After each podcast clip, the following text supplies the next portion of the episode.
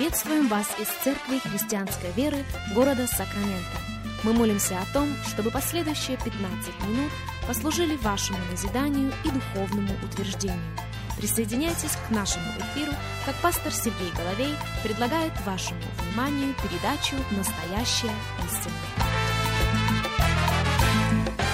Здравствуйте, уважаемые радиослушатели! Сергей Головей у микрофона. Из Церкви Христианской Веры мы приходим к вам. Огромнейшая благодарность всем и каждому за то, что и сегодня становитесь частью нашего вещания, как еще раз и последний раз мы обращаемся к 14 главе книги «Бытие», заканчивая наш разговор на тему Евхаристия через призму священных писаний. Евхаристия, святое причастие, преломление хлеба в разных церквях, это именуется по-разному, в разных церквях это совершается с разной частотой. Но тем не менее это остается актуальным и очень насущным и очень важным священнодействием. Почему? Потому что сам Христос сказал, и я цитирую в этом случае его слова из 22 главы Евангелия Луки, «Сие творите, Он сказал, в мое воспоминание». Всякий раз, когда мы едим хлеб, всякий раз, когда мы пьем чашу, мы возвещаем смерть Господню. Мы не стыдимся Его смерти, потому что в Его смерти прощение наших грехов, в Его воскресении из мертвых наша праведность. Книга Бытие, 14 глава, и мы начнем читать с 16 текста. «И возвратил все имущество и лота, сродника своего, и имущество его возвратил также и женщин, и народ». Когда он возвращался после поражения Кедарламера и царей, бывших с ним, царь Содомский вышел ему навстречу в долине Шава, что ныне долина царская. И Мелхиседек, царь Салимский, вынес хлеб и вино, он был священник Бога Всевышнего. И благословил его, и сказал, благословен Авраам от Бога Всевышнего, владыки неба и земли. И благословен Бог Всевышний, который предал врагов твоих в руки твои. Авраам дал ему десятую часть из всего. Итак, Евхаристия, святое причастие или преломление хлеба через призму священных писаний, в большей части через призму Ветхого Завета. Уже немало было сказано в этом отношении, но вот в чем никогда не будет лишним повториться. В нашей истории Авраам встречается с Мелхиседеком. И этой встрече предшествовало ряд событий. Согласно 14 главы книги «Бытие», племянник Авраама Лот, с которым они расстались в предыдущей 13 главе, захвачен в плен.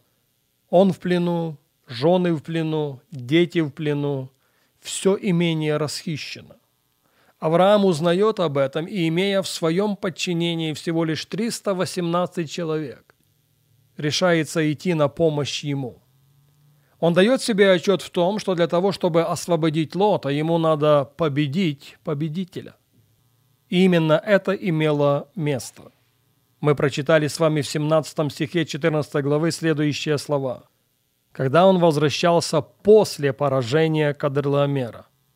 Согласно священных текстов, Кедрлаомер в числе победителей царь Содомский и его окружение в числе проигравших. Так как Лот поселился в пределах Содома, он стал заложником сложившихся обстоятельств. Но Авраам, повторяет далеко не первый раз, имея в своем распоряжении всего лишь 318 человек, решается идти на помощь ему. И Господь предал победителя в его руки. Это было триумфально. Но я бы хотел прочитать этот текст, 17 текст 14 главы еще раз. Пожалуйста, послушайте и послушайте очень внимательно.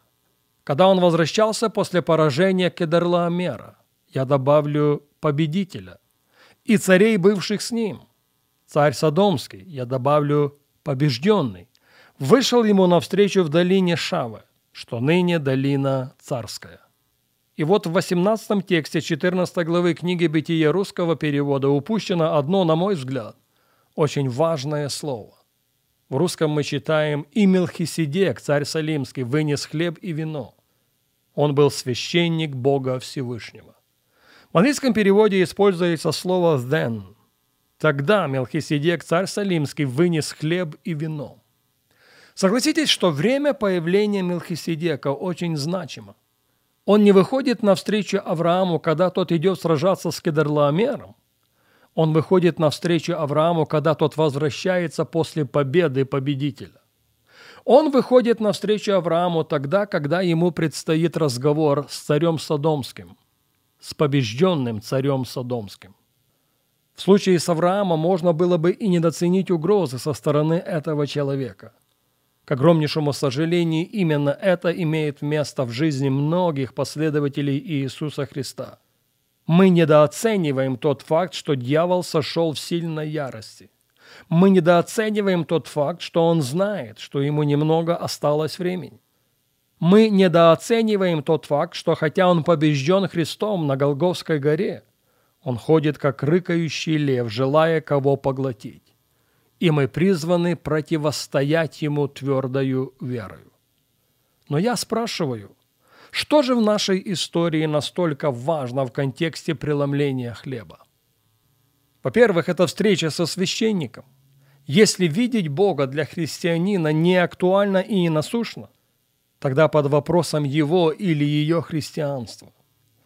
Ведь же у нас с вами первосвященник, о котором очень высоко отзывается автор послания к евреям. И пренебрегать встречей с ним, делать ее второстепенной будет очень и очень опрометчиво. Он первосвященник милостивый и верный. Он первосвященник нашего исповедания. Он первосвященник, прошедший небеса.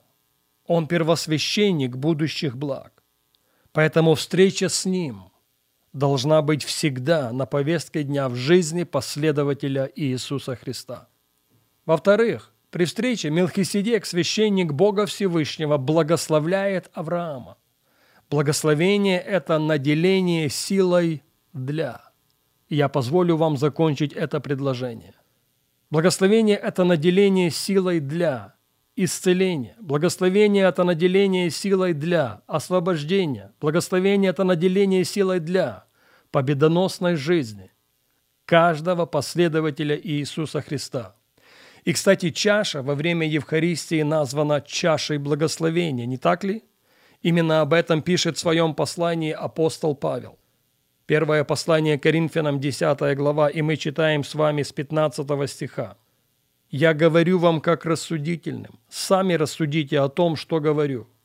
Чаша благословения, которую благословляем, не есть ли приобщение крови Христовой?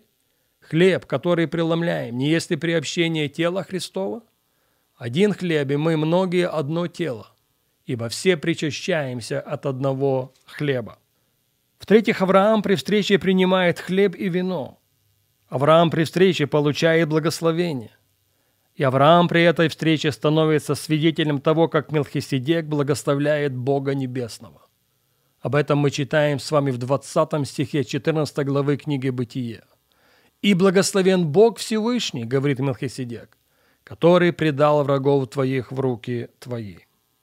Не написано ли в Библии, в Евреям в 13 главе в 15 стихе, чтобы мы через него непрестанно приносили Богу жертву хвалы, то есть плод уст, прославляющих имя Господа. Заканчивая эту серию радиопрограмм, хотелось бы сказать, что остается непреложной истина. Чаша, которую благословляем, это чаша приобщения к Его крови.